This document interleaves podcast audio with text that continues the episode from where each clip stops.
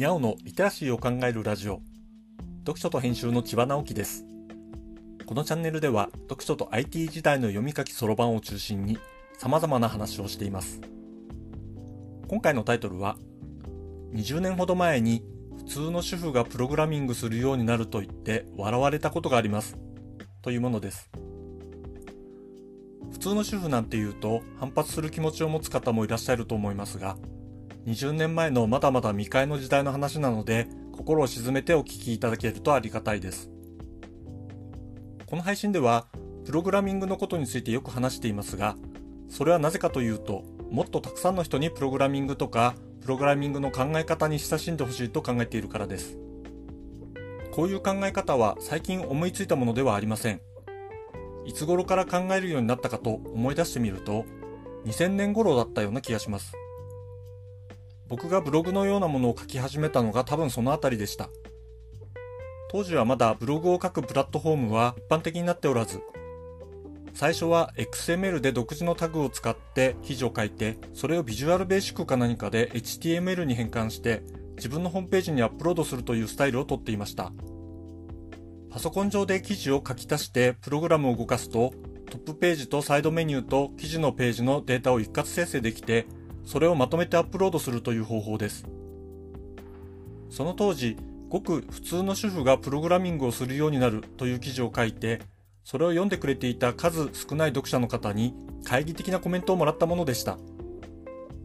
当時はシステムエンジニアとして仕事をしていて、数が多くないとはいえ、会社の中にバリバリ働く女性のエンジニアがいる環境だったので、僕自身は大真面目にそう考えていたのです。当時の女性同僚たちは女性差別的な慣習のある職場と戦いながら第一線の仕事をしている時代の先を行く方々でした。結婚で退職する方もいましたが、僕が予想したように結婚、出産をしながら優秀な仕事を続けている方もいて、今考えてみるとすごい人たちだったなと思います。そんな環境だったこともあって、女性も普通にプログラミングをするようになると信じていましたが、まだまだ女性が技術的な仕事に就くということに違和感のある時代で、一般的にはそんなことは信じてもらえなかったのです。そもそも当時はパソコンを使うこと自体が特殊なイメージを持たれていて、信じられないかもしれませんが、システムを作る会社の管理職がパソコンを業務端末として使うなんてありえないと公言していたくらいなのです。今はパソコンを使うのは当たり前ですよね。今でも IT とかコンピューターというとアレルギー反応を持つ方がいらっしゃるようですが、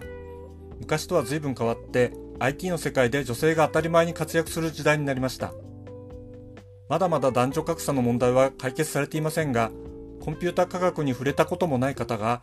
がっつりプログラミングを学ぶのを見るようになってきました。今とは比べ物にならない男女格差がある職場で頑張ってきた女性たちを見ているので、正直な話、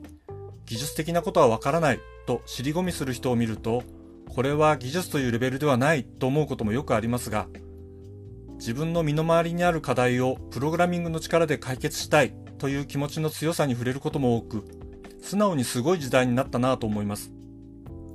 要するに何を言いたいかというと、プログラミングは特殊な世界のことではないということなのです。男女を問わず、パソコンやスマホを当たり前のものとして使っているように、プログラミングするのも当たり前になるはずです。新しいことを学ぶのは簡単なことではありませんが、それでも思ったより難しくはないかもしれません。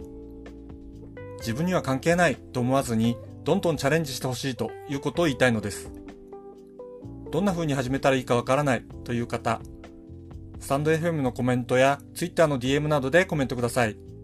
今後の配信の中で参考になる話をしていきたいと思います。読書と編集では IT を特別なものではなく常識的なリテラシーとして広める活動をしています。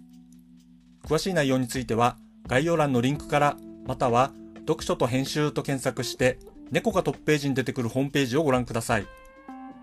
この配信の書き起こしをノートで連載しています。概要欄にリンクがありますのでフォローいただけると嬉しいです。今日もワクワクする日でありますように。千葉直樹でした。ではまた。